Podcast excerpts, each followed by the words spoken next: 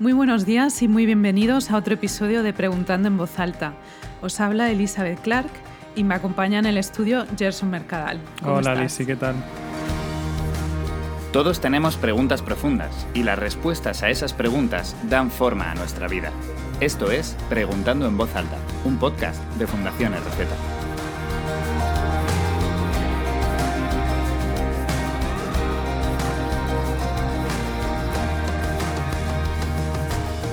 Pues antes de presentar al invitado que tenemos por teléfono, vamos a leer un botón de muestra de nuestras redes sociales. Un Jesús de Nazaret, fuera de los Evangelios, jamás quedó documentado en la historia, ni tiene base en ningún descubrimiento arqueológico. Las muy pocas, dos o tres vagas referencias que existen sobre Jesús fuera de los Evangelios, incluido el testimonio de Flavio Josefo, no son más que interpolaciones tardías, hechas por los cristianos, que poseían el poder político con Constantino al poder. Hoy estamos dando voz a la pregunta, ¿existió Jesús de Nazaret? que ha sido precisamente uno de los primeros temas del canal Duidas de Rubén Acuña. Rubén es asesor de GBU y está haciendo un doctorado en filosofía en la Universidad de Santiago de Compostela. ¿Cómo estás, Rubén? Hola, buenas. Yo bien. ¿Vosotros qué tal? Muy bien. Muy bien. Rubén, es un, es un placer tenerte, de verdad. Y oye, antes de entrar al tema, siempre me he estado preguntando, porque en tu canal de Twitter y también en YouTube ahora, siempre hablas de, un pollo, ¿no? De un pollo que cruzó una carretera. Rubén, ¿por qué? ¿Y por qué el pollo cruzó la carretera? A ver, ilumínanos. si busquéis iluminación, lo siento, pero yo, yo precisamente tengo bastantes dudas de que se pueda saber eh, por qué el pollo cruzó la carretera. Probablemente todo este rollo viene a que toda la gente, no sé, hay un montón de chistes y ideas ahí del pollo cruzó la carretera, según Aristóteles, porque no sé qué, según no sé quién, porque no sé cuánto. Y mi tesis es precisamente que nadie lo sabe ni puede. Así que a lo mejor deberíamos hablar menos, pero. Muy interesante. Bueno, pues vamos al grano con la pregunta de hoy, que es muy interesante. Entonces os pregunto, ¿no pende la existencia de Jesús de una sola fuente que además ha sido corrompida? ¿Qué, diríais a esto? yo creo que habría mucho que decir, ¿no? Pero, pero mi primera respuesta corta es que en realidad no, es decir, no depende de, una única fuente. No sé si esa fuente se refiere a, a la Biblia o si se refiere a algún autor concreto, pero en realidad en los primeros siglos hay un buen puñado de autores, tanto cristianos como no cristianos, que hablan sobre, sobre Jesús y ninguno de ellos niega su existencia. No sé si, eh, podríamos alargarnos hablando de cada uno o... Si, tienes ejemplos, Duen, dánoslos.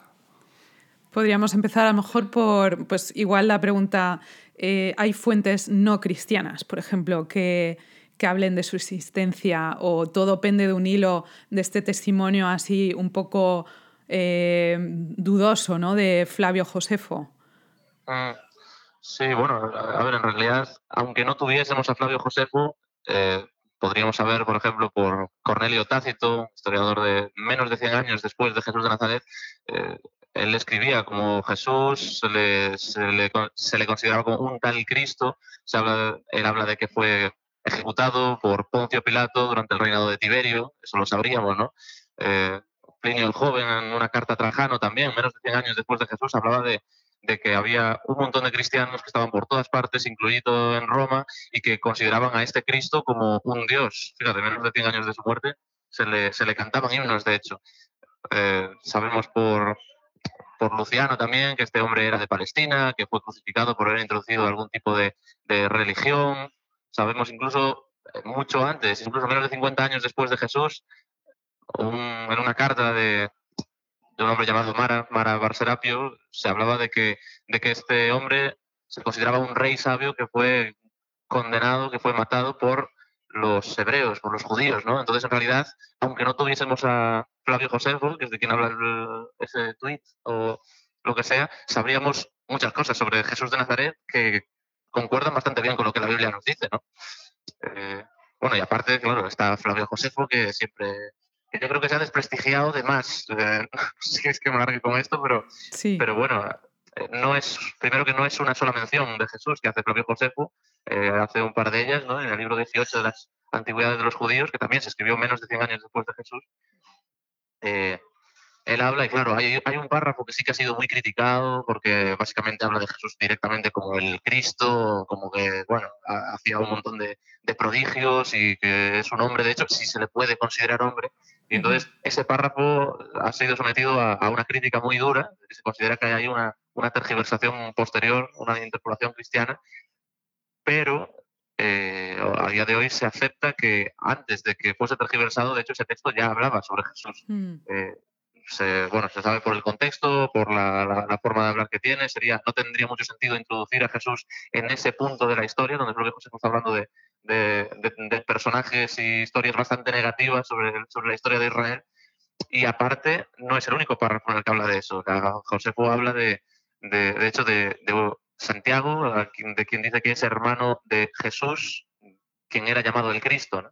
Y, y, esa idea de Jesús llamado el Cristo hace pensar que Flavio Josefo ya había hablado sobre eso en un párrafo antes.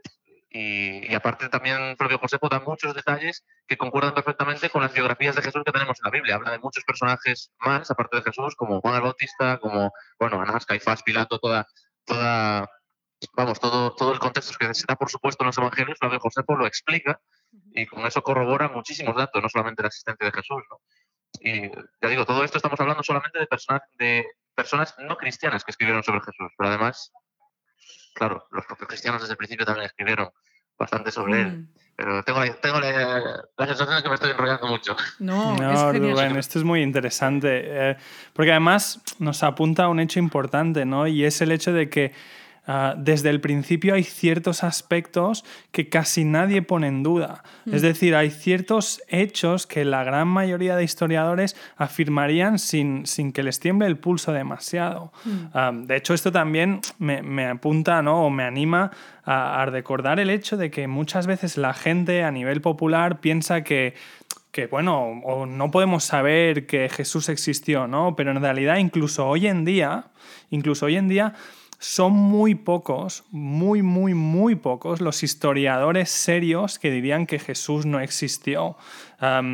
lo que pasa es que como ocurre muchas veces en, los, en algunos medios de comunicación, pues se les da más voz a esas pocas personas mm. estridentes que quizá tienen un mensaje que puede resultar pues, pues más atractivo o que da pie a más controversia. Pero la realidad es que incluso hoy en día la enorme mayoría de historiadores no ponen en duda la vida de Jesús y además, eh, como decíamos, ¿no? no ponen en duda una serie de hechos importantes. Por ejemplo, Orduen, has mencionado a, Josefo y has mencionado a Tácito y ya con solo esos dos podemos ver que hay puntos en común. Ambos hablan de Poncio Pilato, ambos utilizan el término Cristo, ¿no? como decía eh, Josefo en esa segunda referencia habla de llamado el Cristo. Entonces empezamos a ver que hay una serie de de hechos que la mayoría de historiadores ponen en común y que no tenemos ningún problema en afirmar históricamente. También otra cosa que, es importante y, se nos pasa por, alto muchas veces, pero es importante y la has mencionado, Rubén, no solo tenemos las referencias de autores no cristianos, no solo tenemos las referencias bíblicas, que también deberían ser consideradas, igual es algo que hablamos en un momento, sino que además hay un montón de referencias que vienen de autores que son cristianos, pero que no están en la Biblia y que son igualmente fiables, como son los centenares y centenares de cartas que tenemos de los ah, autores entre sí. Tenemos las cartas de Clemente en el 96, carta de Ignacio, obispo de Antioquía en el 115, la carta de Policarpo, de Bernabé, etcétera, etcétera. Es decir, no solo contamos con referencias extrabíblicas de no creyentes, sino que además contamos con referencias extrabíblicas que son fiables que vienen de, autores creyentes. Ah, sí, sí. De, hecho, esas, de hecho, esas fuentes es, es, interesante también que no son fuentes que pretendan demostrar que Jesús existió, sino que hmm. están hablando de otros temas, de, cuestiones bastante concretas. de Clemente de Roma, por ejemplo, que mencionas, esa carta la escribe por unos problemas concretos que hubo en la iglesia de Corinto y tal. Es decir, no van sobre la existencia de Jesús, pero muestran que todo el mundo daba por supuesto la existencia de Jesús, se da por supuesta en esas cartas, y no solo su existencia, sino también muchos datos sobre él, ¿no? Hmm. Eh, y sí que a veces, a veces pensamos que, bueno, pensamos, hay, hay, quien piensa, ¿no? Que en realidad cuando se, se somete a, bueno, a un estudio histórico serio, la figura de Jesús de Nazaret como que se desmorona, se desvanece, pero, pero incluso autores, autores no cristianos que actualmente los mayores estudiosos de la figura histórica de Jesús de Nazaret, como podría ser en España Antonio Pinero o Fernando Bermejo Rubio, o, ya internacionalmente, no sé, Bart Ehrman o otros autores, en realidad todos ellos prácticamente defienden no solo su existencia, sino que nació durante el reinado del emperador Augusto, que creció en Nazaret de Galilea, que mantenía un tipo de religiosidad judía, que fue bautizado por Juan el Bautista, que reunió un grupo de discípulos, bueno, etcétera, etcétera, ¿no? Muchos otros datos. Sí, de hecho hay un historiador muy conocido que se llama John Dixon, que a menudo en sus redes sociales a menudo se compromete, dice, dice me, voy a comer una página de mi Biblia si me presentas con un solo profesor serio de historia antigua o de historia clásica o del Nuevo Testamento en una universidad acreditada que se atreva a decir que Jesús no existió. Tal es la confianza que tiene este historiador, ¿no? diciendo, es que no hay ningún historiador serio en una universidad seria que diga esto y si fuera lo contrario me comería una página de mi Biblia. Así que como bien dices, creo que podemos tener confianza.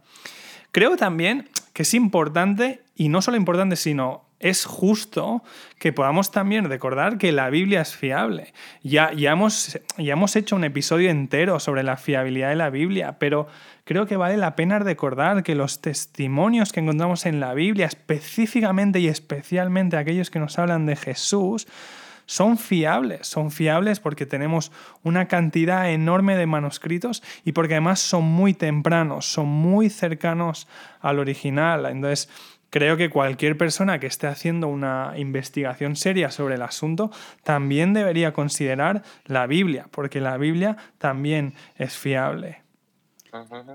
¿Eso se ve también a nivel académico? ¿Están también estudiando los textos de la Biblia o qué es lo que encontráis en el terreno académico.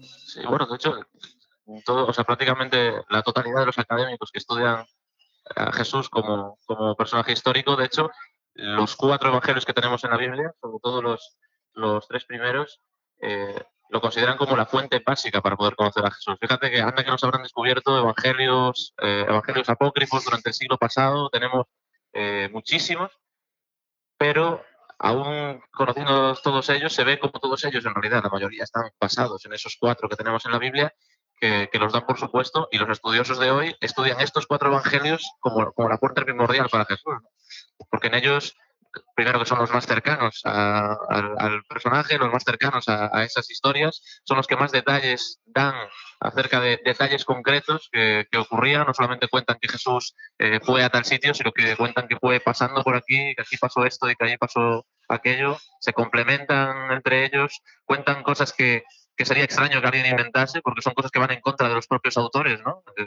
no sé, ¿qué, qué discípulo se inventaría que sí, yo abandoné a Jesús, yo, yo negué que lo conocía, eh, o no conseguíamos pillar lo que, lo que Jesús nos estaba diciendo aquí, o nos negábamos todos a aceptar que, lo que Jesús decía fuera verdad, ¿no? O, bueno, mítico ejemplo, ¿no? Que quién se inventaría algo como que eso, el Mesías pues muere crucificado y que grita, Dios mío, Dios mío, ¿por qué me has abandonado? ¿no? Hay muchas cosas en los propios evangelios que no tiene sentido que alguien las haya inventado, ¿no? Todo indica que si lo cuentan es porque no les queda otro remedio, porque realmente es lo que había sucedido y simplemente estaban contando la historia. Mm, esto es muy potente lo que estás diciendo, Arduen, ¿no? Nos, todo esto nos habla de que nos podemos fiar, de que los textos que tenemos ahí no están manipulados, porque como bien dices ahora, y de hecho recuerdo que es una frase que dices en el vídeo que me gustó mucho, ¿no? Dices, si alguien se fuera a inventar un Mesías, no se lo inventaría así, y todo mm. eso pues nos ayuda. Además tenemos lo que has mencionado, tenemos fuentes distintas que nos hablan de los mismos hechos, es el criterio de atestación múltiple. Tenemos a gente que está escribiendo sin contacto alguno, que nos cuentan ah, lo mismo y que nos cuentan lo mismo de manera que es fiable. Se nota que no está manipulado. No nos lo dicen todos con las mismas palabras, sino que nos lo dicen cada uno desde su punto de vista, pero además se encaja. Y hay un detalle más que a mí me fascina mucho. Es un argumento que algunos hablan o llaman el argumento de las de las coincidencias que no están diseñadas. Es decir, son detalles que aparecen en los evangelios que encajan a la perfección y que no tendría sentido que encajaran de esta manera si no tuvieran algo de, fiabilidad, ¿no?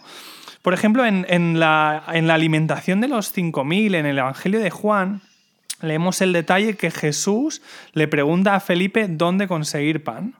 Pero no te explica por qué y no tendría mucho sentido por, por qué se lo pregunta a Felipe.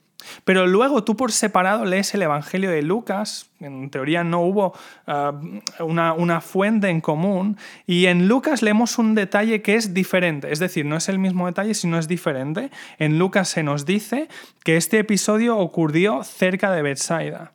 Y luego en otro sitio distinto tú lees que Felipe era de Bethsaida. Entonces tú pones estos detalles juntos y dices, claro, es que encajan a la perfección. O por ejemplo en el Evangelio de Mateo leemos que en un momento dado Santiago y Juan están arreglando sus dedes pero no te dice por qué. Pero luego en otro, en otro evangelio, en la biografía de Lucas, en Lucas 5, leemos que las redes se habían roto en un episodio específico cuando estaban pescando con Jesús. Entonces, todas estas cosas simplemente lo que hacen es dar más y más y más solidez a, a la idea de que los evangelios son fiables. Sí, sí, la verdad es que hubiera sido muy complicado ponerse de acuerdo en vamos a coincidir en esto, yo digo esto, tú, tú dices aquello, ¿no? Cuando ni siquiera se conocía.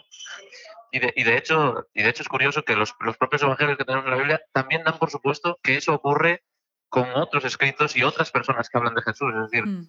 no están diciendo, mira, yo te voy a contar la historia que nadie te ha contado sobre Jesús. No, eh, Lucas, por ejemplo, empieza su carta diciendo que, mira, muchos ya han hablado de esto, muchos ya han intentado poner esto en orden eh, y, esta, y esas cosas que ya te han contado por ahí son ciertas. Y a mí me ha parecido bien también, después de haberlo investigado bien, contártelo. O sea, que da por supuesto que ya no solo vosotros evangelios supercurrados, sino que, que todo el mundo está hablando de esto. Y esta idea de que todo el mundo está hablando de esto, que ellos dicen, está ahí siempre. En hechos lo vemos en varios discursos, ¿no? Pablo eh, presentándose ahí ante algún gobernante dice, nada de esto se ha hecho en un rincón, ¿no? O, Pedro cuando sale a predicar por primera vez dice que eh, estas cosas han sucedido entre vosotros. Jesús ha hecho estos milagros entre vosotros y vosotros mismos lo sabéis.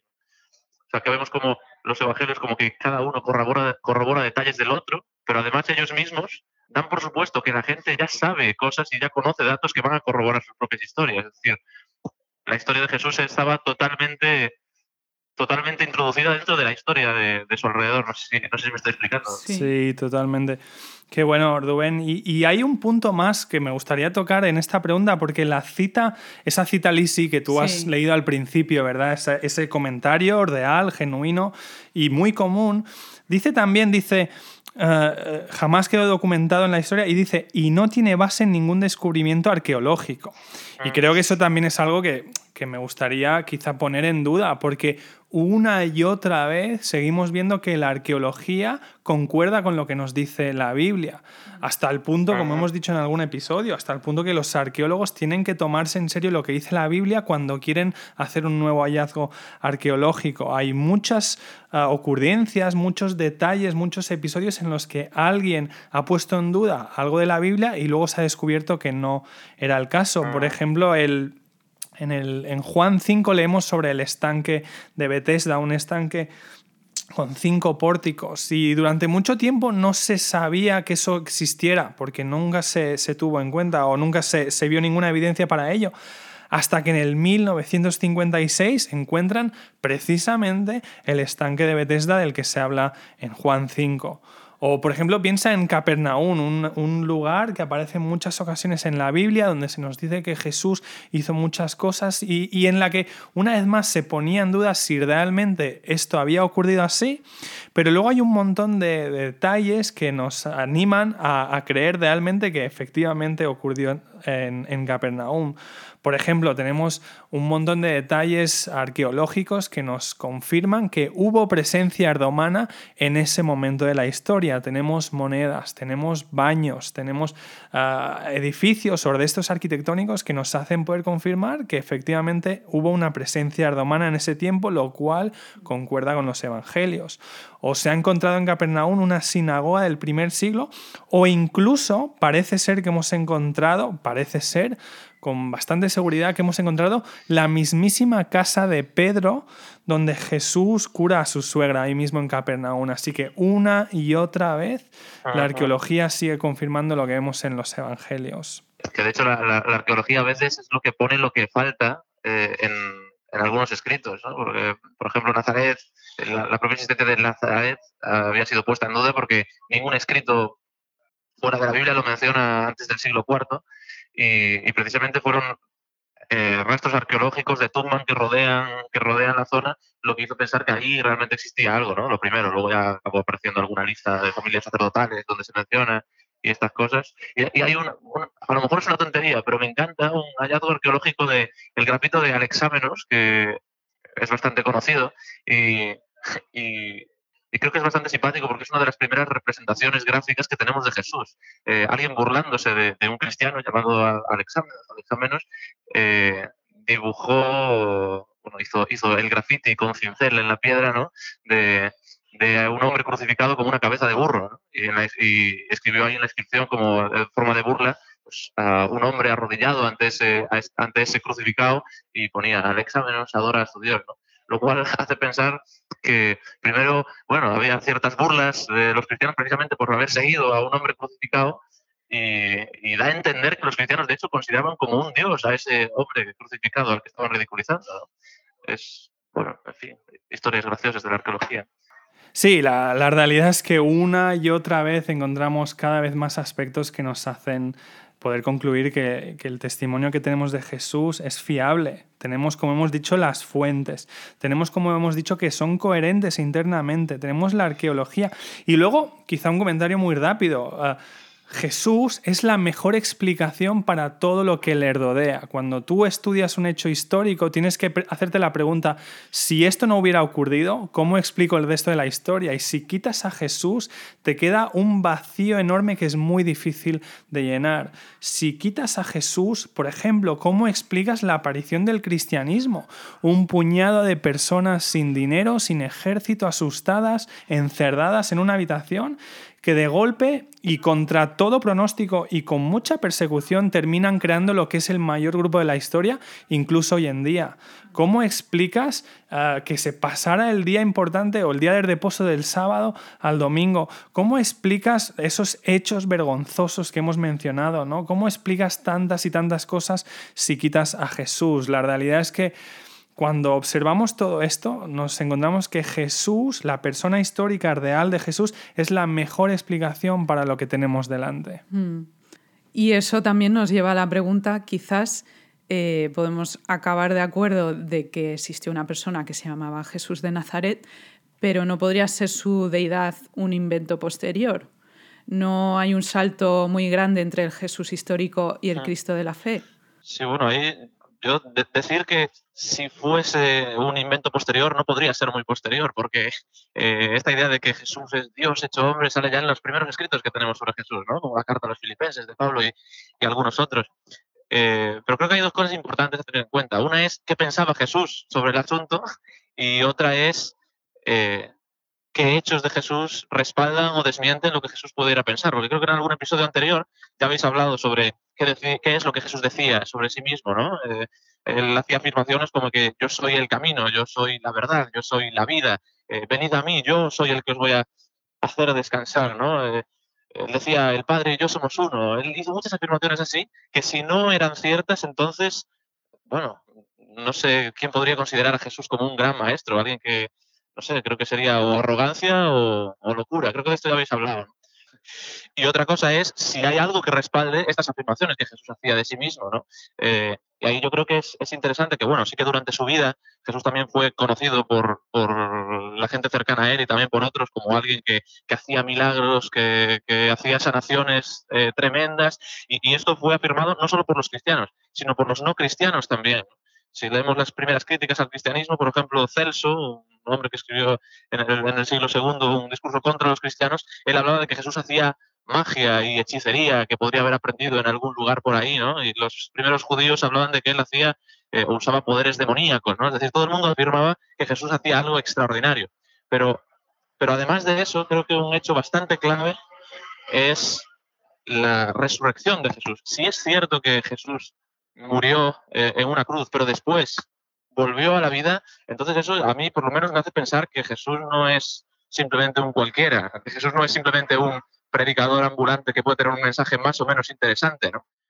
Pero lo que a mí realmente me convence y lo que convenció a sus seguidores de que Jesús era mucho más que un hombre, de hecho, eh, es algo que ocurrió después de su vida. Eh, sabemos, sabemos por las fuentes históricas que tenemos que Jesús murió crucificado y eso ha sido constatado ya muchas veces, pero resulta que después de que Jesús muere empiezan a ocurrir toda una serie de cosas. ¿no? Empieza a aparecer personas que dicen que Jesús no está en su tumba. Van a ver su tumba, su tumba está vacía. Y, diferentes personas empiezan a decir que he visto a Jesús, he visto a Jesús. Y algunos de sus seguidores eh, se convencen de que está vivo y algunos de los que no eran sus seguidores, de sus perseguidores, resulta que aparecen también convencidos de que han visto a Jesús resucitado. ¿no?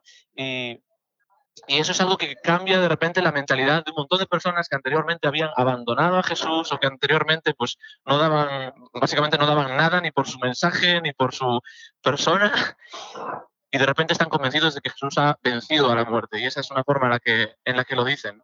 Y creo que esto es algo que me hace pensar, ¿no? si, Jesús realmente estuvo muerto y después volvió a la vida, eso no es algo de, un simple maestro, ¿verdad? Eso no es algo de un simple hombre. Eh, tiene que ser algo más. Y seguimos hablando del Jesús histórico, ese Jesús del que, del que se nos habla en los primeros escritos que, que tenemos de los primeros siglos.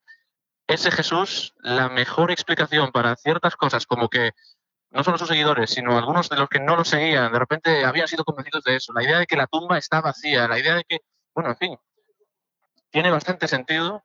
Si se os ocurre una explicación mejor, ni más. Es decir, lo que estás diciendo es que eh, no hay tanta diferencia, hay mucha conexión entre el Jesús histórico y el Cristo de la fe. Son la misma persona. Sí, es, es, es totalmente lo que parece, lo que vemos claramente. Y creo que Erdubén ha dado en el clavo en que lo importante cuando llegas a este punto en la conversación es ¿Cuál es la reacción? ¿Cuál es la reacción que uno puede tener ante semejante figura histórica, semejante figura que transformó el mundo? Mm, ya hemos visto, ¿verdad? No, no, no podemos tener una reacción eh, mediocre como si simplemente fuera una persona más que puedes permitirte el lujo de no tener en cuenta. De hecho, Mm, la pregunta inicial con la que estábamos hablando ahora era la de no se, no se habló de que Jesús era Dios a posteriori, mm. pero es que incluso en el Evangelio, en la biografía de Jesús, leemos como sus propios enemigos ya veían que lo que él estaba haciendo no te permitía decir estas cosas. En Juan 10 vemos que los judíos le dicen, no te apedreamos por ninguna obra buena, sino por blasfemia, y porque tú, siendo hombre, te haces Dios. Es decir, sus propios enemigos estaban viendo la conclusión clarísimamente. No es un mero maestro, como nos dice Erdogan, es Dios. Y esto o es verdad o no es verdad. Y nos, nos, nos lleva directamente a esa invitación que ya hemos lanzado en el pasado y que repetimos una vez más. ¿Cómo vas a reaccionar tú ante todo lo que estás escuchando?